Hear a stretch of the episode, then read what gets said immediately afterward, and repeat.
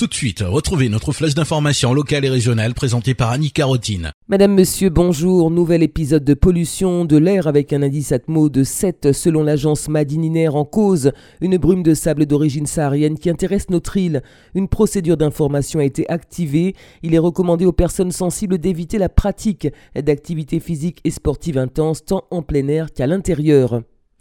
Ils étaient une vingtaine ce mercredi sur la plage de la Pointe-Fola au Vauclin, mais l'effectif devrait atteindre 120 personnes d'ici la mi-août. Les brigades vertes ont débuté leur opération de collecte et d'enlèvement de sargasses, un ramassage qui sera effectué quotidiennement sur les différents sites des neuf communes principalement impactées par les algues brunes.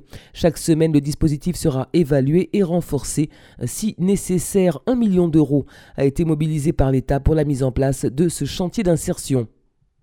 Aux Anses d'Arley, 4000 personnes sont attendues pour la Mercury Beach qui débutera demain et se tiendra durant deux jours. Pour cet événement de grande envergure, la sécurité fera l'objet d'un dispositif exceptionnel dès demain. La circulation dans le bourg sera interdite à partir de midi. Tout le quartier Petit Anse sera bloqué. Les automobilistes devront emprunter une déviation et pour l'occasion, Grande Anse deviendra une rue piétonne.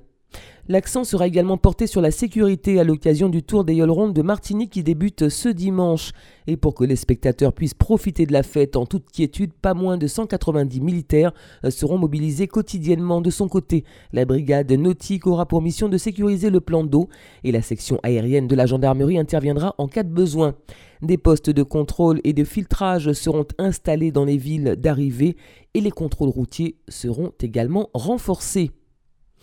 Des produits agricoles estampillés zéro chlordécone sur les étals, c'est pour bientôt. Le parc naturel de Martinique a labellisé les premiers agriculteurs ce matin lors d'une cérémonie d'attribution officielle qui s'est déroulée à la ferme solidaire de Carrère au Lamentin.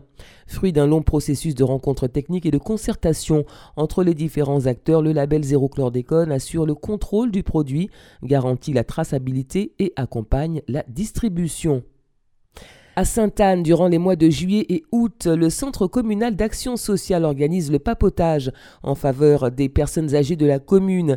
Grâce à la participation de jeunes étudiants, ce nouveau dispositif au sein de la ville permet de rompre l'isolement des aînés et vise à favoriser les échanges intergénérationnels.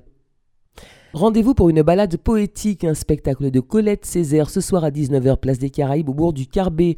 Une voix pour un texte avec l'interprétation du cahier d'un retour au pays natal d'Aimé Césaire. Et puis sachez que la vannerie Paille Caraïbe du Mandézès organise un atelier de 13h à 17h au programme Habillage d'un petit vase en poterie. Renseignements au 05 96 69 83 74.